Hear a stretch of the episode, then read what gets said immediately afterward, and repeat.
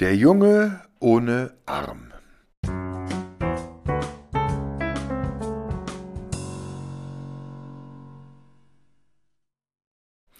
Es war einmal ein Junge, der ohne seinen linken Arm auf die Welt kam.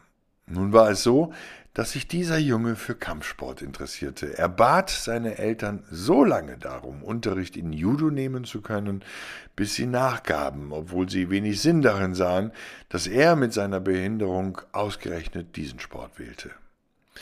Der Meister, bei dem der Junge lernte, brachte ihm einen einzigen Griff bei, und den sollte der Junge wieder und wieder trainieren. Immer, immer wieder. Nach einigen Wochen fragte der Junge Sargmeister, sollte ich nicht mehrere Griffe lernen? Sein Lehrer antwortete, das ist der einzige Griff, den du beherrschen musst. Obwohl der Junge die Antwort nicht verstand, fügte er sich und trainierte weiter. Irgendwann kam es dann zum ersten Turnier, an dem der Junge teilnahm, und zu seiner Verblüffung gewann er die ersten Kämpfe mühelos. Mit den Runden steigerte sich auch die Fähigkeit seiner Gegner, aber er schaffte es tatsächlich bis zum Finale. Dort stand er einem Jungen gegenüber, der sehr viel größer, älter und deutlich kräftiger war als er. Auch hatte er viel mehr Erfahrungen.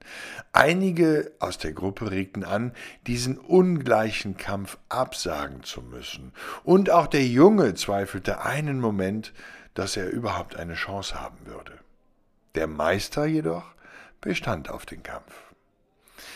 Im Moment einer Unachtsamkeit seines Gegners gelang es dem Jungen, seinen einzigen Griff anzuwenden, und mit diesem gewann er zum Erstaunen aller den finalen Kampf und somit das gesamte Turnier. Auf dem Heimweg sprachen der Meister und der Junge über den Kampf. Der Junge fragte, wie war es möglich, dass ich mit nur einem einzigen Griff ein ganzes Turnier gewinnen konnte?